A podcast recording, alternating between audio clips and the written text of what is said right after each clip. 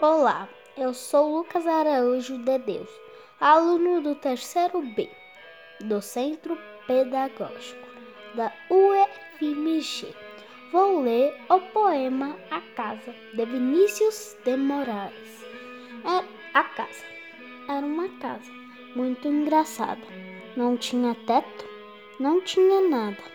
Ninguém podia entrar nela não, porque na casa não tinha chão Ninguém podia dormir na rede, porque na casa não tinha parede.